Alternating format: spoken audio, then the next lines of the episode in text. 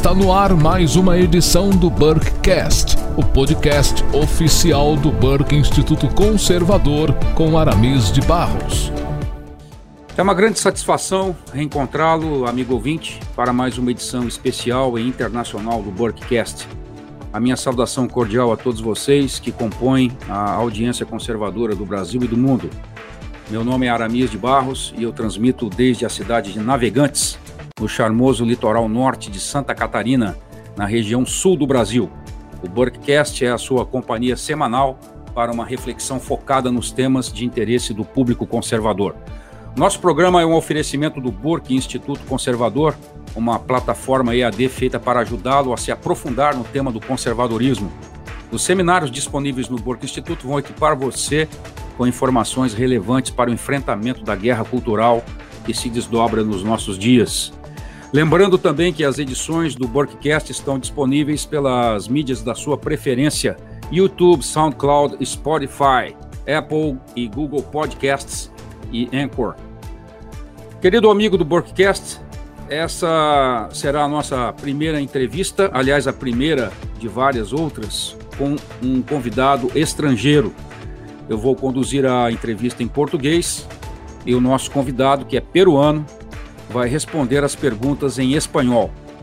Nós já combinamos que ele irá falar bem vagarosamente para que o amigo ouvinte não, que não está habituado à língua espanhola possa acompanhar sem grandes dificuldades tudo aquilo que ele tem para nos informar, para nos dizer.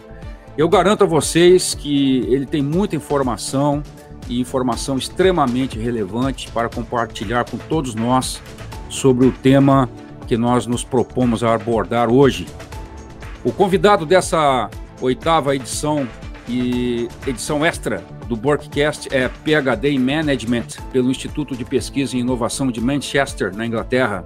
É mestre em Gerenciamento de Inovação pelo Manchester Business School e pela Universidade de Manchester.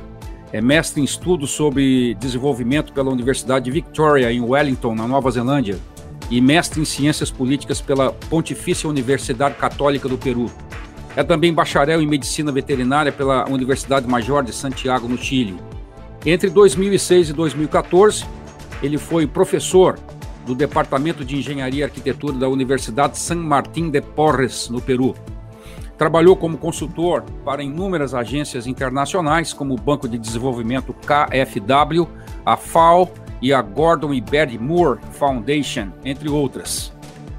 Assim, para conversarmos e refletirmos de forma crítica sobre o grande reset e a revolução global, eu tenho a imensa satisfação de receber no programa o renomado Dr. Miklos Lucas.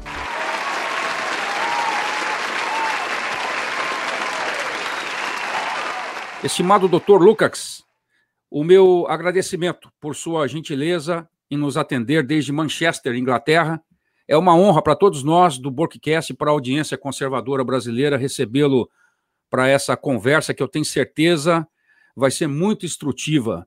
Por favor, traga aos nossos ouvintes as suas palavras introdutórias. Bueno, Aramis, muchísimas gracias por la invitación, eh, por la presentación tan gentil. Eh, un fuerte abrazo para todos los amigos en Brasil. A toda la familia conservadora de Brasil y feliz de estar aqui e contestar as perguntas que creas convenientes. Muito obrigado, doutor Lucas. E eu quero aproveitar o tempo porque eu sei que o senhor é uma pessoa bastante atarefada, bastante ocupada, então nós vamos aproveitar cada minuto dessa entrevista. Eu quero começar perguntando uma coisa bem objetiva, que é o seguinte. Em um dos seus vídeos, uh, o vídeo chamado El Gran Reinicio, o senhor declara, entre comillas, entre aspas, a firme convicção de que esse surto global de coronavírus foi, de algum modo, fabricado, ou seja, ele poderia ser algo parecido como uma, um produto de bioengenharia eh, ou uma ferramenta para oportunizar a implementação do Great Reset. A pergunta, doutor Lucas, é a seguinte: quais são os indícios que levaram o senhor a suspeitar e mesmo a afirmar que esse surto foi algo instrumentalizado para esse fim? Bueno, eh, hay, hay que hacer una distinción. Eh, los virus no se pueden fabricar. Lo que se puede hacer es modificar genéticamente material viral, vivo. Y las, em, vamos a decir, los indicios que me llevaron a esta conclusión fueron de corte geopolítico y, bueno, en base a la evidencia que nos toca vivir día a día. En primer lugar, em, el virus se inicia en China, que es un país que es, está blindado, es decir, no está sujeto a fiscalización interna y externa. Por lo tanto, se hace muy difícil eh, investigar las causas de, este, de este virus, habiendo sido China, curiosamente, el sitio donde se inicia, es decir, no está abierto a la investigación. Entonces, eso ya pone dificultades para determinar eh, si este virus eh, era modificado o no. En segundo lugar, el virus, el brote, se inicia en Wuhan. Y Wuhan es el segundo clúster biotecnológico más importante de China. En China también, en, este, en esta ciudad, se encuentra el Instituto de Virología de Wuhan, que es uno de los pocos institutos eh, de virología en el mundo que tiene eh, Biosafety 4, o sea, nivel de bioseguridad 4. ¿Y esto qué significa? Que en laboratorios BS4 se llevan a cabo modificaciones o manipulación de material vivo. Por lo tanto, esa es otra fuente importante. Tres, el hecho de que em, en términos, vamos a decir, eh, geopolíticos, la premura de que este virus ocurra precisamente en unos meses antes de que se realicen las elecciones en los Estados Unidos. Y aquí me, me retrotraería, es decir, volvería al año 2016, cuando eh, la campaña demócrata con Hillary Clinton a la cabeza fracasa. Eso es un tema muy importante porque se daba por descontado que en esa elección iba a ganar Hillary Clinton y con ella se iba a implementar la agenda del gran reseteo que hoy estamos viendo que se quiere implementar a la fuerza. Eh, lamentablemente para los demócratas, esta elección no la ganó eh, Hillary, la ganó Trump. Y hemos visto durante todo el periodo del gobierno de Trump ataques incesantes para tratar de destituirlo abiertamente. Eh, primero fue el tema de Rusia, la famosa colusión con Rusia, que resultó ser una farsa gigantesca. Eh, ahora se ve, por ejemplo, que la, el FBI, ¿no? el FBI, eh, el Departamento de Estado, varias agencias del gobierno de los Estados Unidos estaban orientadas a espiar la campaña de Trump y los nexos en realidad que se han encontrado con Rusia pueden ser de Hunter Biden, el hijo de Joe Biden, eh, por ejemplo, haber recibido dinero del alcalde de, la alcaldía de Moscú o los contactos que tenía con Ucrania. También aparece el caso de Ucrania para tratar de, desestabilizar a Trump. Eh, después ocurre el tema del impeachment, que fue obviamente cancelado en el Senado de los Estados Unidos con una mayoría republicana y al ver que no se podía, eh, vamos a decir, sacar a Trump, empiezan también estas protestas muy intensas, eh, digitadas también, con Black Lives Matter y Antifa, es decir, el intento de desestabilizar este gobierno por todos los medios. Y finalmente, el tema de la, de la, del virus viene a un momento ideal porque si vemos, por ejemplo, las campañas de Trump, las campañas de Trump siempre eran públicas. Había un gran volumen de personas que se volcaba a las calles para seguir sus mítines. Obviamente con esto se corta esa posibilidad, o por lo menos se redujo notablemente. Segundo, eh, Biden no, no es un candidato particularmente atractivo. De alguna manera se protegía a Biden de hacer ridículos a nivel público porque no tiene la convocatoria que tiene Trump. Y eh, esto también obviamente llevaba a la sospecha de que fue un momento específico para atacar, o debilitar la candidatura de Trump para estas elecciones. Aquí habría que hacer una conexión entre eh, el Partido Demócrata en los Estados Unidos y en general de toda la eh, de todas las élites financieras y tecnológicas de Occidente agrupadas en el Foro Económico Mundial y sus nexos con China. Em, hay una, una, vamos a decir, una alianza debajo de la mesa entre estos actores.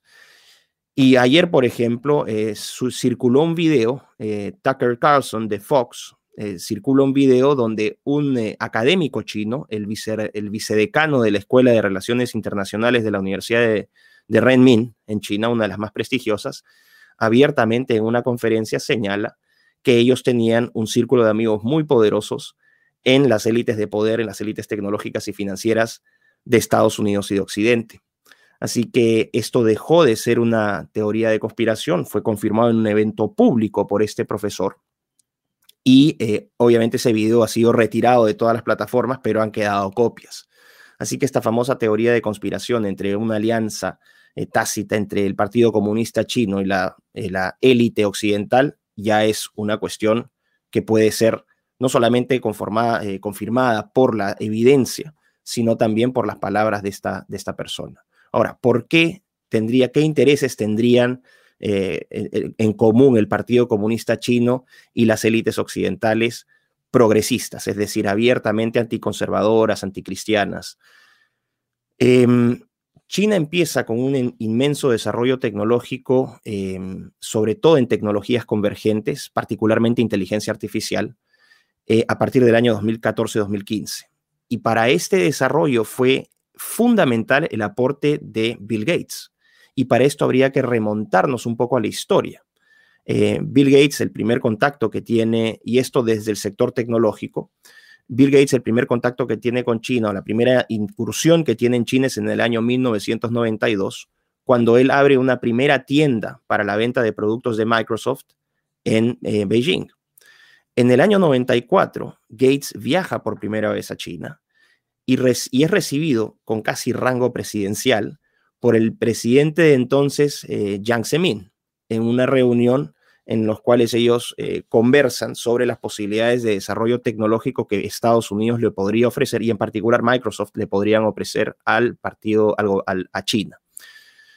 Este compromiso, esta reunión, esta reunión es seguida por contactos eh, a distancia, pero frecuentes, que derivan en la em, fundación en el año 1997 de Microsoft Research Asia, que es el primer centro de investigación e innovación tecnológica de Microsoft en Asia.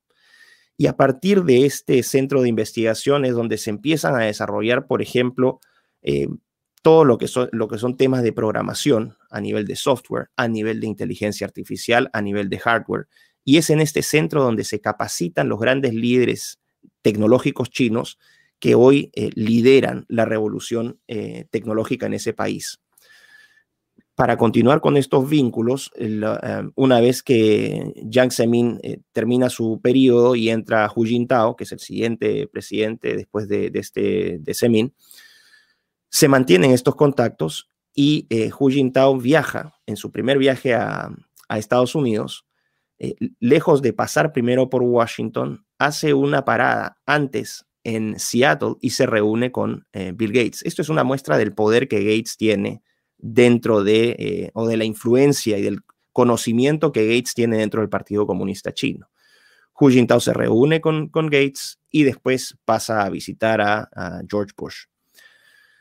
Continúan las reuniones, entra Xi Jinping en el año 2013, el contacto se mantiene fluido y a partir de una iniciativa conjunta entre el Partido Comunista Chino ¿no? Eh, y después, obviamente, los funcionarios de Microsoft, encabezados por Gates, en el año 2007 o 2008, si mal no tengo entendido, se organiza la primera United States China Internet Industry Forum, el primer foro Industria Internet China-Estados Unidos.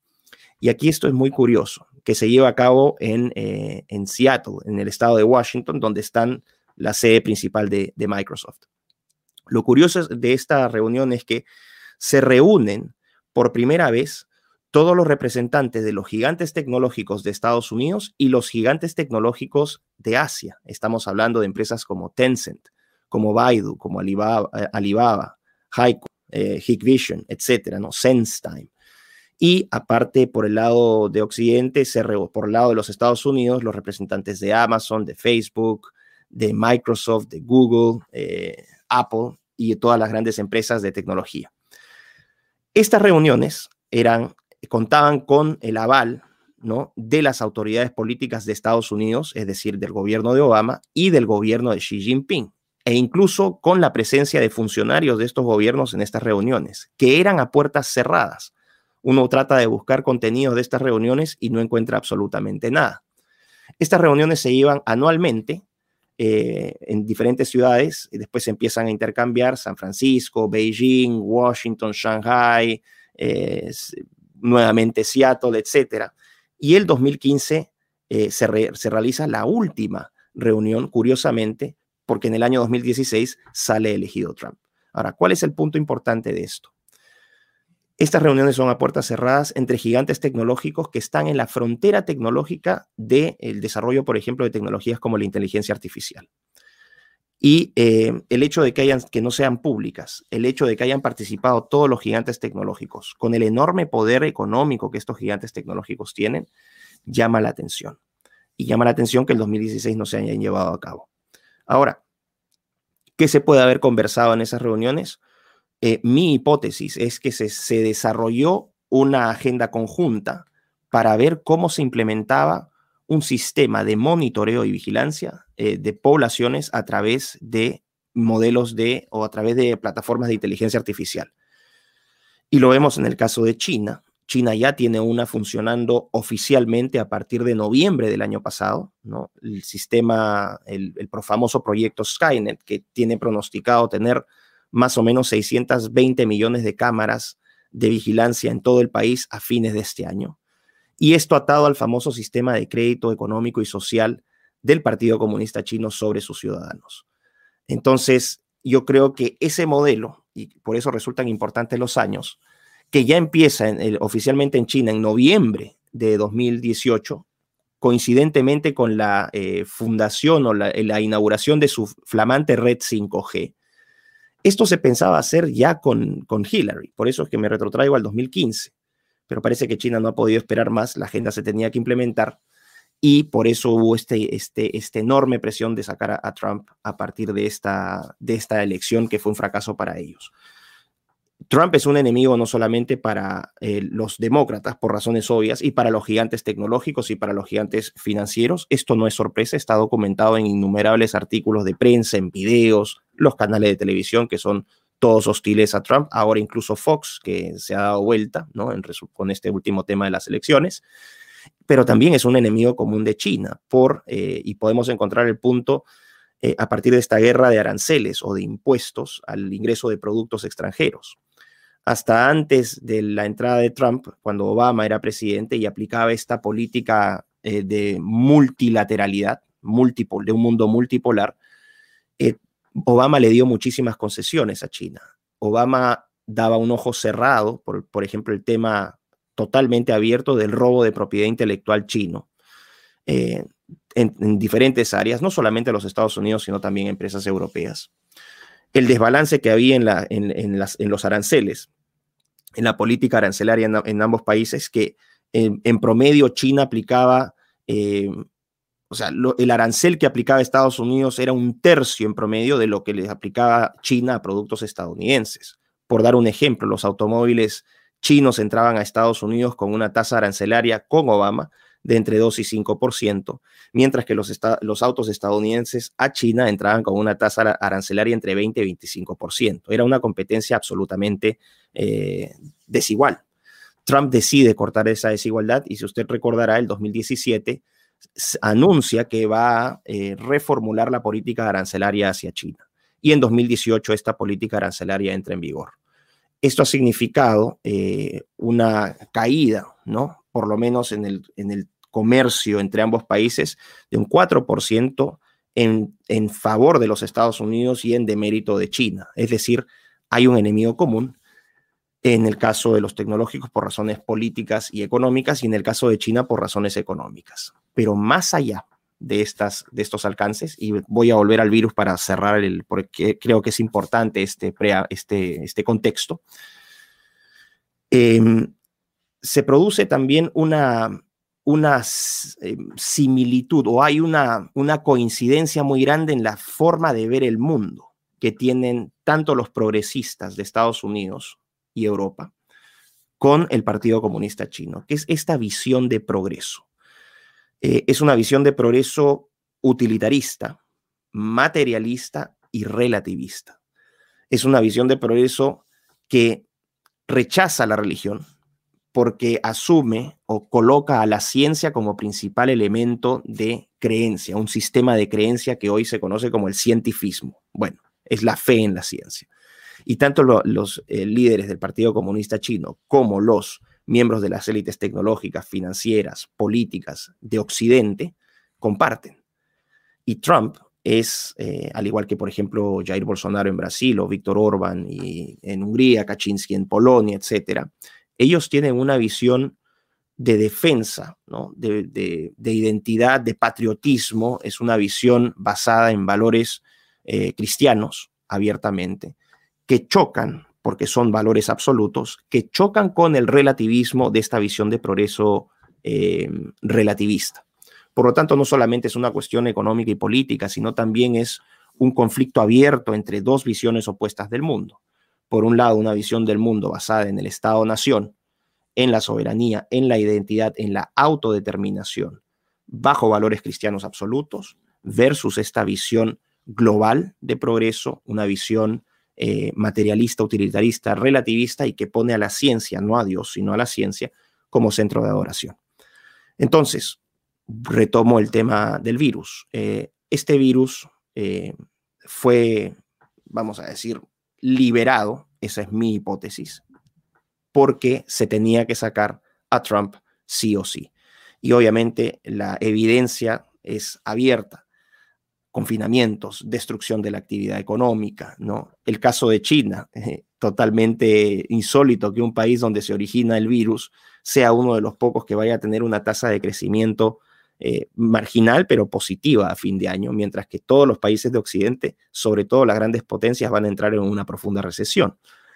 Em, vemos también las relaciones que han tenido los dichos de los líderes de estos sectores tecnológicos y financieros, de la prensa, de los líderes políticos del progresismo, totalmente hostiles hacia Trump y bastante benévolas con el gobierno chino. Entonces, era, era una forma, era una excusa perfecta para sacarlo sí o sí del poder y creo que esa ha sido la razón que me lleva a mí a pensar que esta, este, esta pandemia ha sido manufacturada, es más un proyecto de ingeniería social y un proyecto que busca derrocar políticamente a un presidente eh, que cuenta con mucho mayor popularidad y creo yo mucho mayor respaldo del que cuenta Biden. Perfeitamente, doutor Lucas. Muito esclarecedoras as suas palavras sobre esse aspecto. Eu queria perguntar mais uma coisa importante é, para o senhor, que é o seguinte: uh, o senhor crê que esse, esse surto viral ele representa ou representaria o ponto de encontro perfeito e, ao mesmo tempo, terrivelmente ameaçador entre a agenda ambientalista radical, e aqui eu me refiro especificamente a esse projeto de desenvolvimento sustentável da Agenda 21 e a Agenda 2030, e a agenda sanitarista global, e, e que o resultado desse encontro, só acredita que ele pode ser o surgimento o inicio de una tecnocracia totalitaria en escala global? Bueno, se ata bastante con lo, que, con lo que planteo en la primera respuesta. Para entender el progresismo, para definirlo, para que la gente entienda qué significa un político progresista, una posición progresista. Contrario al, al conocimiento popular, el progresista, por definición, eh, considera que los principales instrumentos para la reforma política, económica y social son la ciencia y la tecnología. Esto es muy importante.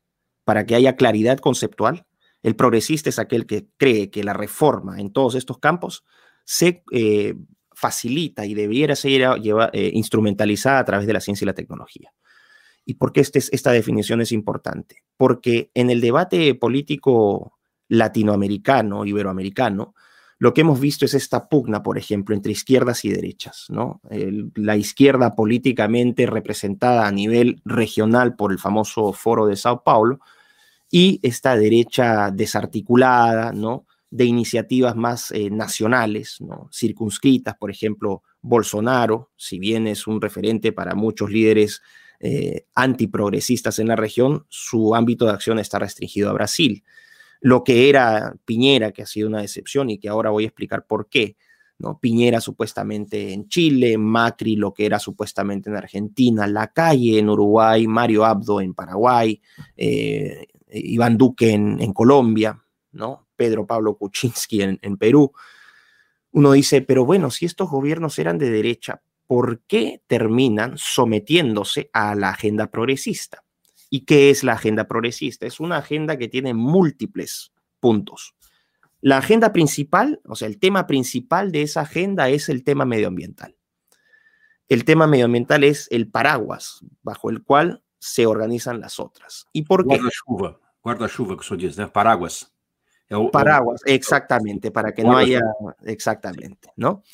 Eh, ¿Por qué? Porque a partir de esta idea del, del medio ambiente, eh, se crea la justificación para implementar todos estos cambios. Se dice que hemos entrado a un periodo de destrucción, de destrucción del planeta que tiene que ser revertido. Y los causantes o el causante de esa destrucción planetaria es literalmente uso palabras, por ejemplo, de David Attenborough y de varios líderes del Foro Económico Mundial, que atienden el Foro Económico Mundial, de la plaga humana. La plaga humana, así está definido, es causante este, de este daño medioambiental. Entonces, hay que ir sencillamente a la, a la, respuesta. ¿Qué se hace con una plaga humana? ¿Qué se hace con una plaga? Se tiene que erradicar o se tiene que limitar, ¿no? Es muy interesante porque el progresismo utiliza el lenguaje como eh, un instrumento de eh, una herramienta política. Entonces, lo que se tiene que hacer es eliminar esta plaga. ¿Y cómo se elimina esta plaga? Hay que contener hay que contener su expansión, su crecimiento, su proliferación.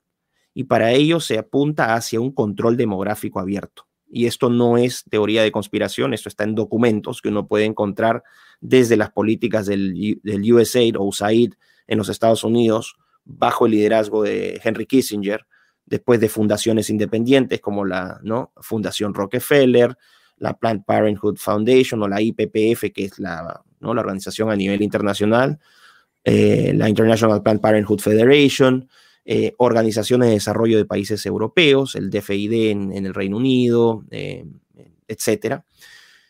Y entonces lo que se está tratando de hacer es contener ese crecimiento poblacional y revertirlo. Y esto está abiertamente, pueden encontrar infinidad de documentos, infinidad de discursos en Naciones Unidas, este, en YouTube, en diferentes plataformas. ¿Cuáles son los métodos para controlar la, población? Y ojo, no me estoy olvidando, voy a retomar al tema del progresismo. Los métodos pueden ser, bueno, eliminar a la población, pero eso ya no, no, sería viable por todos los medios de información que hay, sería, se filtraría esa información y sería un escándalo, ¿no? Entonces lo que uno hace es aplica métodos de contención de población o de control poblacional eh, directos e indirectos. En el caso de los directos, vamos a ir, por ejemplo, al aborto. El aborto abiertamente impide el crecimiento de la población. Eso es un hecho. Es un hecho, es un, es un hecho, es una prueba fáctica. El aborto impide que la población siga creciendo. Cuando uno ve el tema de la, de la agenda LGTB ¿no? o, el feminismo, en el caso de la agenda LGTB o de la ideología de género, esta, esta ideología que se enseña en, en los colegios, con el propósito de construir la sexualidad en los niños, de generar confusión en, los niños para alterar esa, esa, esa eh, biología, ¿no? esa anatomía, esa realidad o esa verdad que es autoevidente, que es las diferencias entre sexos, que se hace a través del adoctrinamiento, en la promoción, por ejemplo, de estilos de vida homosexuales o de otras variables de géneros, a lo que apuntan es a la disminución de la procreación. Esto es un hecho. Y acá no se necesita tener un PhD en absolutamente nada, ni ser científico de Oxford para saber, y esto nos lo dan como buenos conservadores, lo sabemos, los años y los siglos de experiencia, que los comportamientos de los hijos están fuertemente influenciados por los hábitos y comportamientos de los padres. Eso no tiene que, no tiene que venir nadie a certificármelo científicamente. Entonces, si vemos que niños están creciendo eh, en ambientes homoparentales, como se dice ahora, o en ambientes donde la familia ya puede ser un conjunto de, individuos asociados, principalmente o exclusivamente por intereses sexuales, que eso es lo más curioso también, esas, esas, eh, esos comportamientos, esos hábitos van a ser trasladados a los niños. Y los comportamientos este, homosexuales, ¿no? que vamos a decir, modifican los, eh, la naturaleza de, las personas, de los hombres y de las mujeres, también limitan la procreación. El caso del feminismo se, viste de una especie de empoderamiento de la mujer. La mujer es ahora independiente, eh, la mujer ahora tiene iguales derechos, que los ha tenido siempre. Esto está contemplado incluso en nuestras constituciones medievales, ¿no? Como ellos señalan pero eh, a lo que apunta es empoderar a la mujer. ¿Y esto qué significa? Esto también tiene un impacto a nivel de las relaciones entre hombres y mujeres, porque ahora con este empoderamiento y este adoctrinamiento, sobre todo en escuelas y en universidades, salen jóvenes, eh, mujeres, que sienten una superioridad legalmente protegida frente a los muchachos. Y ahora cualquier atisbo o cualquier reacción de un joven para acercarse a una mujer, para cortejarla, para enamorarla, va a ser, puede ser considerado un acto de acoso. Entonces, basta la palabra de la mujer. Acto de asedio sexual, ¿no, doctor? Exactamente. asedio. Asedio sexual, exactamente. Basta que esta mujer, esta joven va a un centro de policía y diga, me están acosando. Y eh, hemos visto casos de jóvenes que han sido encarcelados injustamente por falsos testimonios. Entonces, eso también tiene ese componente. Después vamos al tema eh, de la eh, eutanasia. La eutanasia que se vende como un acto de caridad frente a estas personas que no tienen por qué sufrir y se presentan siempre, esto es lo curioso, se presentan siempre casos extremos, se presentan casos excepcionales, ¿no? En los cuales se trata de hacer esta justificación a partir de casos excepcionales. Es decir, la excepción se trata de convertir en norma. ¿Y aquí qué tenemos? Claro, hoy puede ser eutanasia por, no sé, eh, alguien está deprimido, bueno, tienes derecho a tomarte una, una pildorita y te matas. Pero después eh, las consideraciones para esa eutanasia pueden ser variables. Se puede considerar eutanasia eh, en diferentes, por casos de malformaciones genéticas. Esto, claro, estoy haciendo una proyección, pero sería perfectamente factible. Los criterios para considerar qué puede ser eh, eutanasiado, ¿no? Quienes pueden someterse a una eutanasia voluntaria pueden cambiar. Y después esa eutanasia ya no sería tan voluntaria, sino que podría aplicarse una ley donde esa eutanasia sea aplicable a casos, vamos a decir, de deformaciones, de síndrome de Down. De hecho, en Islandia ya está contemplada la, el aborto de niños con síndrome de Down. Esto con una, obviamente, una gran eh, pretensión eugenésica, ¿no? es curioso porque los progresistas dicen que esta es una eugenesia positiva. Es decir, es una eugenesia que nace de la libertad del individuo. O sea, el individuo tiene derecho a usar su libertad dentro de esta cultura hiperindividualista, ¿no? Donde se han exacerbado los derechos en, detrimento de los deberes, que cada uno es libre de hacer con su cuerpo lo que quiera. Pero el problema de eso es que cuando se da esa libertad, eh, hay gente que tiene diferentes disforias, ¿no? Que hoy ya han sido atenuadas, que ya no son consideradas disforias convenientemente, pero que terminan atentando contra la integridad de esas personas. Y lo que vemos entonces aquí es desde el inicio del ciclo de vida, es decir, desde incluso antes de la concepción, de la procreación, sino desde el cortejo, lo que mencionaba con, el caso del feminismo, ¿no? Hasta el ciclo de vida al final, es decir, la muerte, la eutanasia, toda esta, todo es una línea de control de población. Es decir, no hay una matanza activa, pero lo que se hace es contener esa población y con la esperanza de que con el paso del tiempo este exceso poblacional, porque dicen somos 7.800 millones de personas, está en documentos, ellos dicen que la población ideal sería de 500 millones de personas. Bueno, ¿qué hay que hacer con ese sobrante? Tenemos que ver maneras de controlar esa población. Ahora, a partir de esa agenda entonces del medio ambiente sale esta de control demográfico, también sale el tema del racismo, el multiculturalismo, ¿no? La necesidad de articular los países de erradicar las fronteras, los estados-nación, esto con el claro propósito de que haya no un flujo libre de personas, porque en este futuro la mayor cantidad de personas no va a tener los medios económicos para poder viajar, va a vivir con tantas restricciones. La crisis económica en nuestros países, sobre todo las clases medias y clases pobres, así lo prueba, no es una opinión, esto es un hecho no van, a tener no van a tener el poder adquisitivo para poder viajar. Entonces se restringe la libertad de movimiento supuestamente entre las clases más acomodadas. pero también se va hacia el, libre flujo de activos financieros y sobre todo de data. Data. Esto es muy importante. Y aquí entra nuevamente en colación la, la conexión entre el Partido Comunista Chino, los gigantes tecnológicos de Estados Unidos en este foro USIF. Usted mencionó ahí el flujo de datos en portugués, ¿no? El flujo de data. El flujo, de, datos. exactamente, ¿no? Y aquí entramos nuevamente a esta idea de esta conexión que existe, el interés. Por eso no hay la necesidad de un Estado-nación. Los Estados-nación finalmente lo que, el problema que, que plantean a esta visión de progreso globalista es que cada país finalmente tiene su propio su propia arquitectura institucional, sus propias leyes, ¿no? su propia constitución, sus propios marcos normativos. Y cuando se quiere facilitar el flujo de data, ¿no? para efectos de vigilancia, para efectos de comercio, para efectos de cualquier tipo económicos, que es más fácil que fluyan libremente, estos marcos institucionales plantean límites. Entonces, lo que estamos viendo es eh, a través de esta agenda que ha sido, porque vemos que, por ejemplo, las políticas de confinamiento, las políticas sanitarias han sido casi estándares a nivel internacional. El bozal o la máscara, ¿no? los confinamientos en las casas, la destrucción de la iniciativa privada, la destrucción de la vida, de la vida comunitario-social, ¿no? niños este, encarcelados de facto, jóvenes encarcelados de facto, la imposibilidad, por ejemplo, de, eh, de lo que son las, las interacciones sociales, el caso, por ejemplo, en, el caso de, las, de la gente que es creyente, la imposibilidad de asistir a los ritos eh, que son comunes, por ejemplo, a los católicos o a los protestantes, de poder ir a sus templos. Todo esto apuntando, pero sí puedes, por ejemplo, meter a 300 personas en un avión, sentadas una al otro lado, con el bozal puesto, pero no puedes hacer eh, eh, misa, por ejemplo, o, celebraciones de carácter religioso o cultural. Entonces es la destrucción de la vida económica, de la vida comunitaria, la deshumanización del ser humano, el aislamiento y básicamente tomándolos como paquetes de data. Porque aquí quiero hacer una, quiero hacer una observación.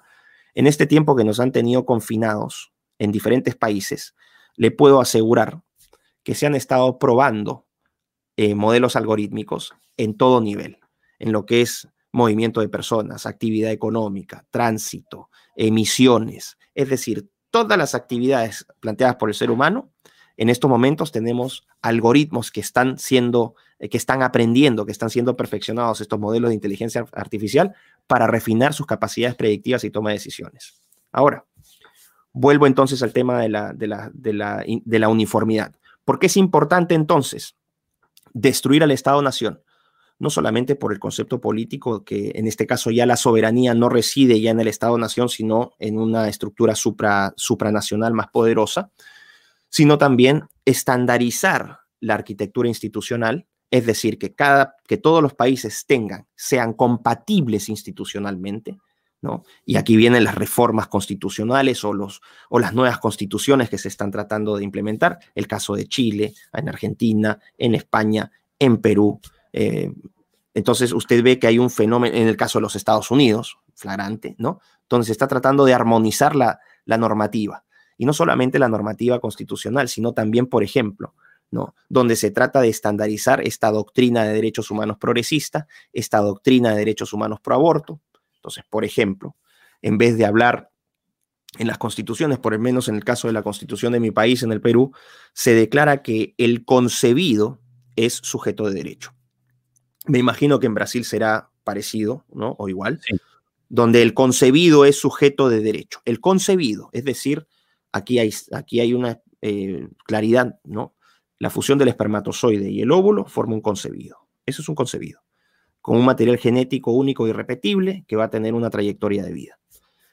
Se podría cambiar perfectamente o estandarizar en todos los países para que ya no sea el concebido, sino que, por ejemplo, utilicen estas palabritas como persona ya no sería el concebido, sino la persona. Pero la persona ya no es un término científicamente validado, sino que es abierto a interpretaciones. Para algunos una persona puede tener, eh, ¿no? Puede existir a partir de cierta edad. Unos van a decir, bueno, cuando adquiere conciencia de su propia existencia o cuando es autónoma en su funcionamiento o cuando por cierta edad tiene ciertos derechos, es decir, desde el plano legal, filosófico, eh, eh, médico, político, económico, se podría asignar esta, esta categoría de persona en diferentes tiempos. Y esto es peligrosísimo, por ejemplo, porque si se establece que en estas constituciones que es la persona es sujeto de derecho, bueno, hay personas que van a estar excluidas de esas definiciones y que por lo tanto entrarían en esta categoría de seres que pueden, bueno, son, pueden ser desechados por diferentes consideraciones, ¿no? Em, y ahí tendríamos entonces el caso del, eh, de la estandarización. Ahora, vuelvo al tema del progresismo y con esto cierro esta respuesta. Los progresistas, con esta definición que di, pueden ser no solamente de izquierda, y este ha sido la gran, el gran engaño, y creo que es hora de que se cambie el enfoque político, que se cambie el enfoque político porque nos están ganando en ese sentido. Ya no existe esta pugna entre izquierda y derecha y no perdernos en estas pugnas entre Estado y mercado. No, son absolutamente irrelevantes y juegan en nuestra contra. ¿Por qué? Porque ahora lo que ustedes van a encontrar es que tanto gente o socialistas, marxistas, ¿no?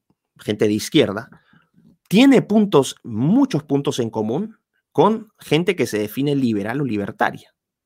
Porque desde el liberalismo o el libertarismo también van a encontrar, por ejemplo, una visión utilitarista, materialista, relativista y universal de progreso. Es decir, el progreso tiene que ser aplicado para todos de manera igual.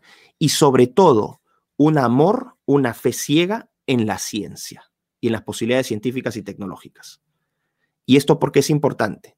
Porque claro, unos podrán decir, yo no yo critico tu intervencionismo estatal, ¿no? Y los otros van a decir, y a mí tu eh, neoliberalismo salvaje me parece criminal. Ok, en, en eso se diferencia. Van a decir, yo resalto la fortaleza del individuo. El otro va a decir, yo resalto la fuerza del colectivo. Perfecto. Pero en lo fundamental, están completamente de acuerdo.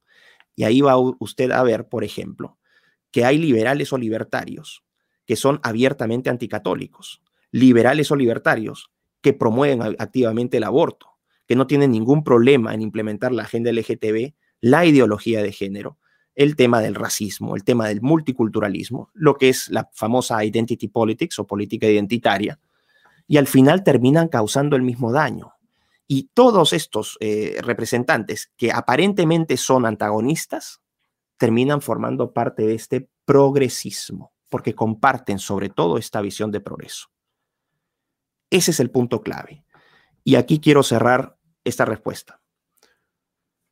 Ya no van a ser las pugnas más importantes las relacionadas a temas económicos y políticos, porque cada vez la agencia individual, es decir, el poder que tienen las personas de tomar decisiones por su propia cuenta, la soberanía individual, la autodeterminación, va a ser reemplazada gradualmente por la agencia artificial, donde algoritmos y sistemas computacionales, incluso el poder político va a tomar crecientemente poder sobre nuestras propias decisiones.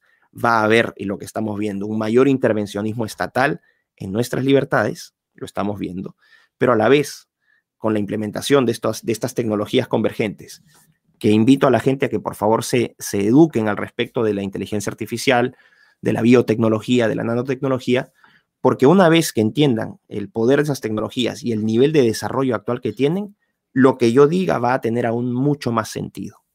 Pero, insisto, no va a ser pugnas de mercado, Estado, individuo, colectivo, sino la gran pugna del siglo XXI va a ser la eh, pugna entre aquellos que están a favor de defender la condición y naturaleza del ser humano, del Homo sapiens, tal como lo conocemos, versus aquellos que están a favor de usar la ciencia y la tecnología para modificar, comercializar, experimentar, destruir al Homo sapiens. Ya lo estamos viendo, por ejemplo, el aborto, ¿no? Donde este punto es clave. ¿Por qué el aborto es tan importante? Porque cuando se legaliza el aborto, que creo que es el fundamento de toda la civilización, el respeto a esta, por lo menos de la civilización occidental, el respeto a la vida. Una vez que se rompe esa, esa línea, ¿no? Donde la vida tiene una dignidad propia, un valor inherente, y se aprueba el aborto, el ser humano, ojo, no estoy usando la palabra persona, uso la palabra ser humano porque aquí contra esto los progresistas no tienen respuesta. El ser humano pasa a ser sujeto de derecho a objeto de experimentación, manipulación, comercialización y destrucción. Esto es muy importante. Y me dicen cuál es la prueba. Los abortos. las personas, los, o sea, los seres humanos dejan de ser, eh, eh, dejan de ser seres vivos con derechos ¿no? protegidos constitucionalmente. Pasan a ser cosas que pueden ser destruidas. O los seres humanos pasan a ser productos que pueden ser comprados. Quiero eh, una pareja de homosexuales que quiera tener dos mellizos, ¿no? Una, perdón, una pareja de mellizos. Puedes comprar. Entonces, puedes alquilar también tu, tu naturaleza. Es decir, ya no eres una persona, y por eso decía eh, ojo con esta visión utilitarista, sino que usa, la mujer usa su vientre como un, como un container, ¿no? Para dar, para gestar un producto que finalmente tiene un precio de mercado. Que pueden ser experimentados, por supuesto, ¿no? Los embriones de hasta 14 días, que ya existe investigación científica que es legal en países como Estados Unidos, como Japón, donde se puede experimentar con embriones de hasta 14 días. Ese es el punto clave. Entonces, ojo con estas distinciones entre izquierdistas y derechistas, foro de Sao Paulo. Ok, importante para el tema político y económico. Pero lo que está en juego ahora y que nos afecta a todos por igual es el hecho de que se haga esta transición, que sería muy difícil retornar ¿no? a un punto de respeto de esta vida cuando la persona o el ser humano, perdón, el ser humano sea pasado de un sujeto de derecho a un objeto de experimentación y comercialización o de destrucción. Esse creio que é um ponto clave. Perfeitamente, doutor Lucas. É, eu não poderia deixar de tocar aqui num assunto importante que tem sido também bastante abordado pelo senhor nos seus vídeos, que é o assunto do transhumanismo. Né? O senhor tem chamado a atenção para esse tema nos seus vídeos, e nós temos agora a chamada quarta revolução industrial, que tem sido apregoada pelo senhor Klaus Schwab, da, do Fórum Econômico Mundial, onde ele fala no seu livro que eh, ele, ele comenta sobre uma fusão de sistemas biológicos, tecnológicos, físicos e digitais. Né? Uhum. E ele também sugere uma mudança, um câmbio na própria natureza humana. Né? Eu me lembro de uma, de uma frase que o senhor uh, mencionou em um dos seus vídeos, onde o senhor disse que, abre aspas, o transhumanismo representa a mudança do homem que crê em Deus para o homem que se crê um Deus. Eu achei muito interessante essa frase, né? Então, eu gostaria de pedir ao senhor, doutor Lucas, que explicasse um pouco mais sobre esse conceito de homo-deus, uhum. que parece ser a tônica do transhumanismo, não o homem-deus como, por exemplo, se crê na nova era, como um Não, não, não, sim entendo. cósmica, mas uma percepção tecnológica invasiva uhum. e vai alterar a própria natureza humana, né? E quais os perigos, os reais perigos que esse tipo de utopia ou como o senhor também chama, tecnutopia, né? Uma palavra bastante interessante, essa tecnotopia pode representar para aqueles que creem em valores como liberdade, prosperidade e transcendência. Uh Bueno, lo ato con la respuesta anterior, este traspaso del ser humano de sujeto de derecho a objeto de experimentación, comercialización, etc.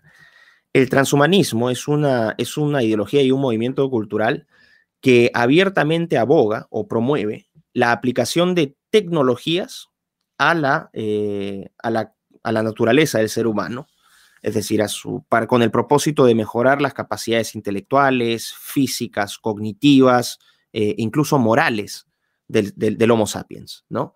Eso es lo que abiertamente plantea el transhumanismo. Hace 20 años, si uno escuchaba a estas personas plantear estos postulados, uno diría, bueno, esta gente está, ¿no? Es, es fanática de ciencia ficción, pero no se les puede tomar en serio. Hoy ya se les debe tomar en serio porque las tecnologías existentes, estas tecnologías convergentes, inteligencia artificial, eh, biotecnología, especialmente la técnica CRISPR de edición genética, el caso de la nanotecnología, la robótica, las prótesis, em, podemos hablar de la impresión 3D, la computación cuántica, la ciencia de materiales, el tema de data, ¿no? Data management, gestión de datos, almacenamiento de datos. Estas tecnologías ya pueden hacer técnicamente posibles varios de los eh, postulados de los transhumanistas. Entonces, bajo esta idea de que vamos a mm, a mejorar, porque ojo, esa es una palabra que ellos usan, mejorar. El transhumanismo busca mejorar al ser humano mediante esta aplicación de tecnologías. Tres objetivos. Super longevidad, es decir, que el, que el ser humano no viva solamente 80 años, sino extender esa esperanza de vida hasta los 100, 200, 300 y algunas variantes de transhumanismo incluso apuntan a la inmortalidad. Segundo punto es la superinteligencia, donde los transhumanistas dicen que nosotros somos literalmente bacterias en el proceso evolutivo, somos seres muy, muy, muy, muy limitados intelectualmente y que presentamos un estado relativamente temprano en la evolución. Ahora, esta no es una evolución darwiniana, esta es una evolución completamente guiada por el ser humano, ¿no? Entonces tenemos ese punto. Y finalmente la super, eh, el super bienestar, que viene a ser esta idea de que vamos a ser súper longevos y súper inteligentes, pero vamos a tener una calidad de vida increíble. Vamos a vivir en absoluta paz y felicidad. Bueno, estas tecnologías ya existen. ¿Por qué es importante el tema del transhumanismo? Eh, porque nuevamente se deja de considerar, y por eso era tan importante la idea previa del, aborto, ¿no? De cuando se aprueba esto, porque el ser humano ya deja de ser considerado un, una totalidad, o sea, nuestra naturaleza, nuestra condición humana. Deja, dejamos de ser considerados una totalidad, con una dignidad y un valor inherente. Y el transhumanismo empieza a visualizar al ser humano modularmente, por módulos, es decir, en algún momento si quieres te puedes cortar las manos, y los te puedes poner manos biónicas o eh, puedes agregarte algún tipo de implante, una memoria RAM y un procesador Ryzen en la cabeza para procesar información más rápido. Entonces pasamos a ser partes, nos componemos de partes y esas partes pueden ser intercambiables. ¿Por qué es importante? ¿Por qué es eh, peligroso esto? Porque se apela a esta idea de este hiperindividualismo de basado en derechos, ¿no? Cero deberes, en los cuales tú eres libre de hacer lo que se dé la gana con tu cuerpo. Y ahí entramos a esta idea de eugenesia positiva, contraria a la eugenesia negativa, por ejemplo, de los, del nazismo, en el cual se, ¿no? Fue una política donde contra la voluntad, entre comillas, ¿no? Contra la voluntad de las, de las personas, se les sometió a vejámenes y se les exterminó. Acá ellos están diciendo, no, nosotros no estamos imponiendo nada, pero dejemos que sea la libertad de las personas para hacer con su cuerpo lo que quieran. Esto es peligroso. ¿Por qué? Porque ya estamos viendo pre-transhumanismos, bajo esta idea de relativización del ser humano. Cuando uno ve, por ejemplo, todos estos prefijos trans, transgéneros o transsexuales, transedad, transcapaces, transrazas, ¿no? Transespecies, que son seres humanos con disforias, ¿no? Con alteraciones, una incompatibilidad entre lo que está en su cabeza y lo que ellos eh, ven expresado físicamente en su cuerpo y que pueden empezar a experimentar para cambiar esa naturaleza. Caso concreto, por ejemplo, las, las terapias de hormonización o las cirugías de reasignación de sexo o las cirugías cosméticas que buscan, por ejemplo, personas como el hombre dragón o el hombre leopardo o otro venezolano que se hace llamar Satán, que se mutiló la nariz, se pintó, se echó tinte negro en los ojos, se mutiló las orejas, se puso prótesis de titanio subcutáneas, es decir, la modificación del ser humano. Y estas son, digo que son pretranshumanismos, porque después ya con el desarrollo tecnológico más avanzado, podrían existir otras modificaciones mucho más severas. Vemos también pretranshumanismos en la famosa cultura de los biohackers, que son estos entusiastas que compran kits de modificación genética, ¿no? Con técnica CRISPR, puede uno pedirlos libremente en los Estados Unidos y puede experimentar en sus casas. Hay gente que experimenta consigo mismo. Por ejemplo, personas que han eh, experimentado para eliminar el mal olor de sus, de sus excrementos, por ejemplo o personas que tenían cierta intolerancia a ciertos productos y que se modificaron genéticamente las células eh, eh, de los intestinos para poder ser más tolerantes a ciertos productos, por ejemplo, o que están modificando perros. Pero esto lo hacen en el garaje de su casa. Aquí es, entra el peligro entonces. Se apela a esta libertad, ¿no? A esta libertad sin límites para que las personas con disforias, muchas de ellas, hubo otras que son abiertamente irresponsables y que no y que ignoran el, impacto que podría tener un mal resultado de sus experimentos, cómo se va afectando la condición y la naturaleza del ser humano. Ese es el peligro. El transhumanismo apunta a eso.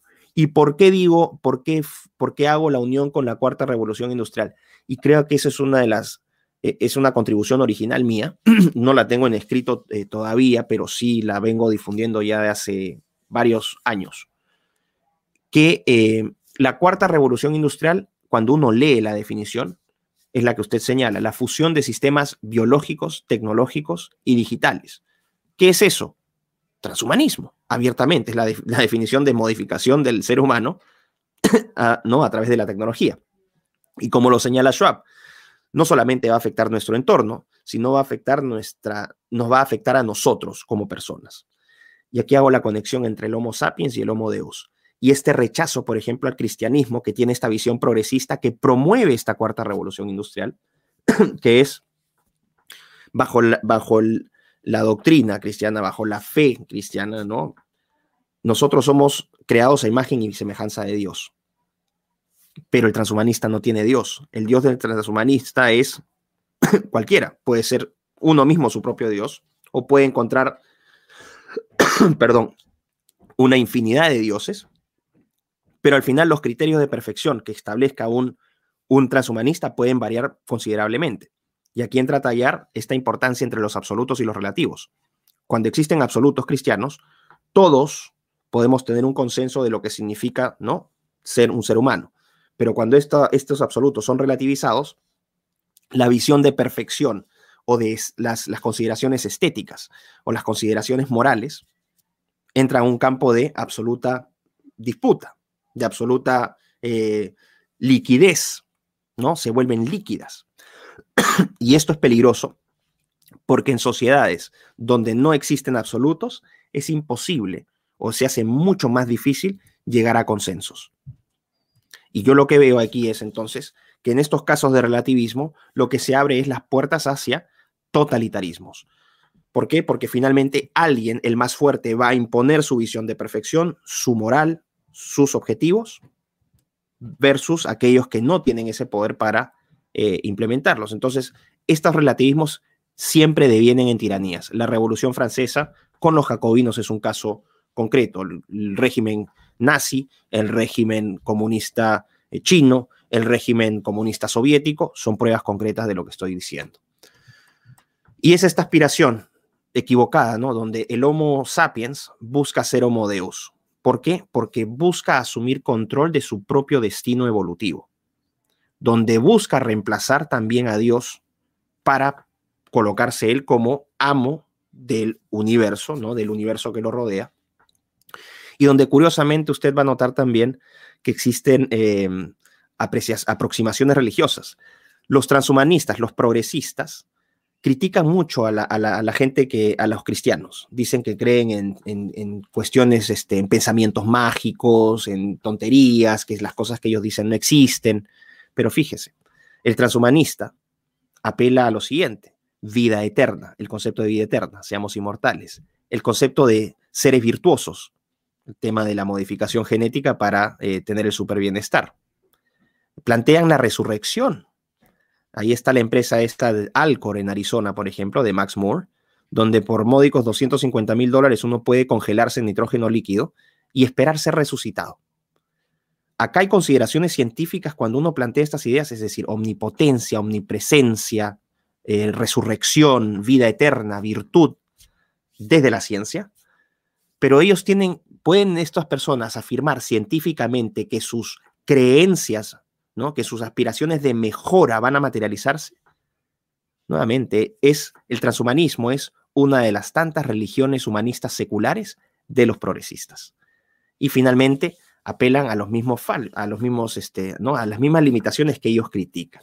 Entonces yo creo que esta aspiración al Homo Deus en realidad es para ingenuos, porque si existe algún tipo de Homo Deus, en el mejor de los casos serán todos aquellos que controlan todas las tecnologías que harían posible esta transición del Homo sapiens al Homo Deus. Es decir, aquellas empresas que controlan la inteligencia artificial, que controlan los materiales, que controlan las técnicas biotecnológicas, que controlan todo el, software y el hardware para hacer posible este, este desvarío transhumanista. Fabulosas suas colocações, doutor Lucas, realmente muito elucidativas. Nós temos um minutinho uh, para fazermos uma última pergunta rapidamente. Eu queria saber, eu tenho muita curiosidade para saber a opinião do senhor sobre por que o Ocidente não tem conseguido reagir, e eu diria reagir de forma eficaz e consistente a todas essas ameaças totalitárias que começam a se formar, começam a aparecer com muita rapidez sobre todos nós no Ocidente. Por que nós não estamos conseguindo reagir a elas? E mais, quanto tempo nos resta para que nós ainda possamos resistir a tudo isso e não caiamos vítimas de um totalitarismo tecnocrático? Ah, es una pregunta difícil, ¿no? Porque aquí, más que dar una respuesta basada en, en evidencia, podría hablar simplemente de, una, de un deseo, ¿no? De una aspiración. Sobre las causas, por ejemplo, de por qué estamos en esta situación, es justamente estas, esta, el, e, e, e, el, el, el, hombre occidental se acostumbró al placer, se acostumbró al lujo, se, se acostumbró a la vida cómoda ¿no? que le daba el bienestar material. Se acostumbró al día a día, se volvió egoísta, dejó de pensar en temas trascendentales porque no necesitaba el placer, es decir, el utilitarismo hedonista eh, que prima hoy, reemplazó a estas, estas visiones de trascendencia, esta necesidad o esta, esta, el cultivo de lo trascendente, de lo espiritual.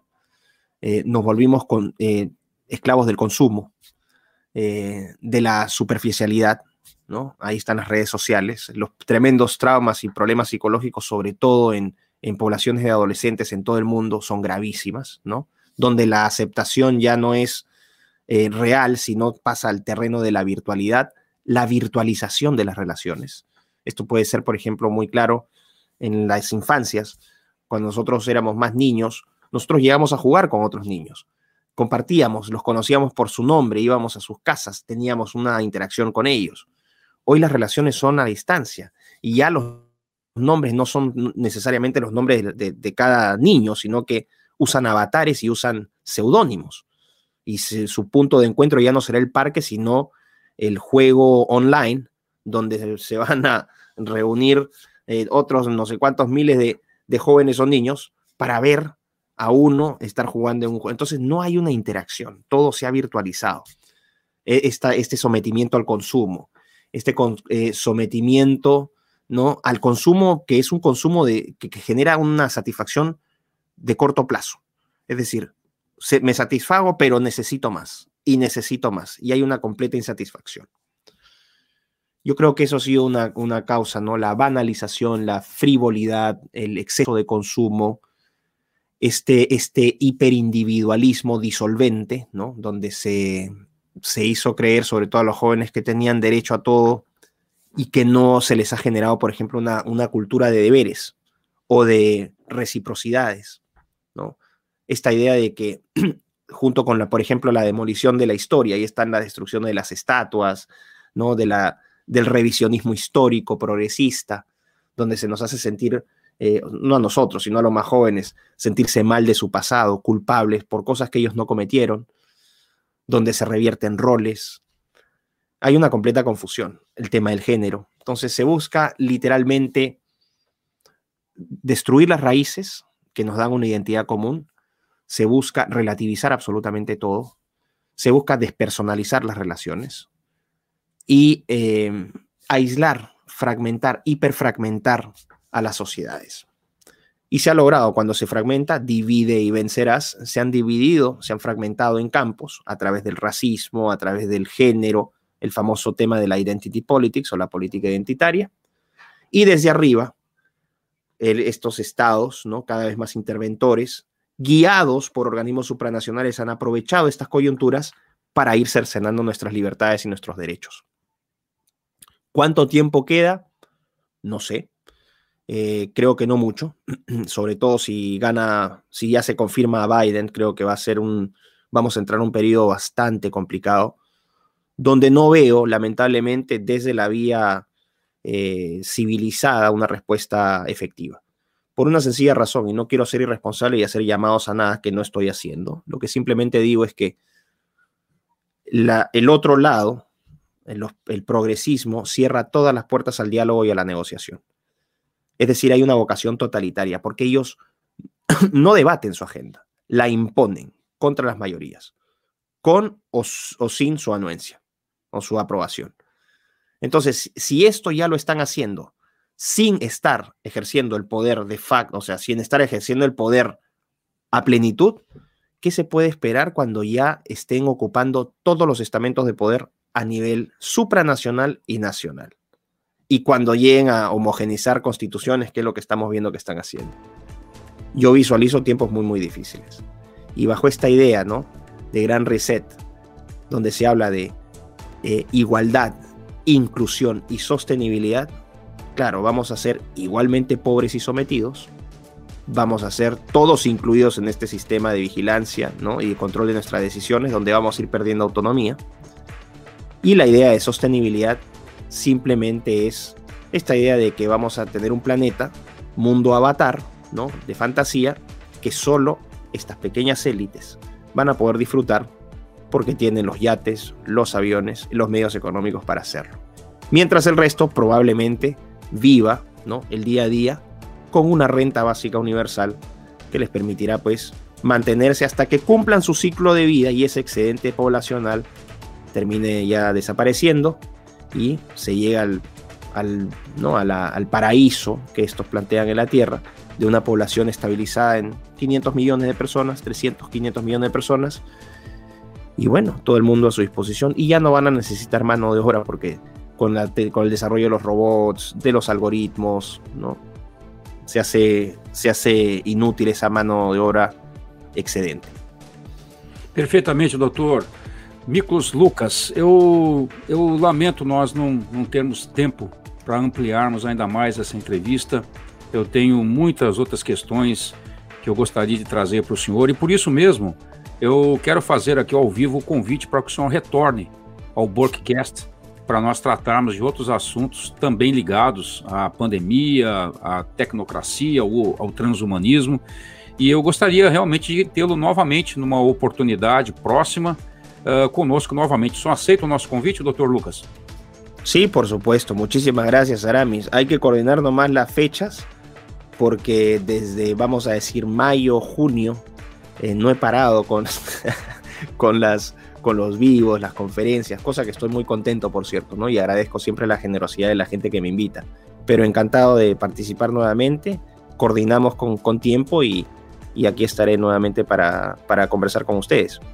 Perfeitamente. Muito obrigado. Muitíssimo obrigado, doutor uh, Miklos Lucas, pelo tempo e pela disponibilidade de nos abençoar com seu conhecimento. A audiência conservadora do Brasil e do mundo eu quero agradecer a você pelo prestígio ao Workcast. Se você perdeu algum episódio, confira as edições passadas na plataforma online da sua preferência: YouTube, SoundCloud, Spotify, Apple e Google Podcasts, Breaker e Anchor.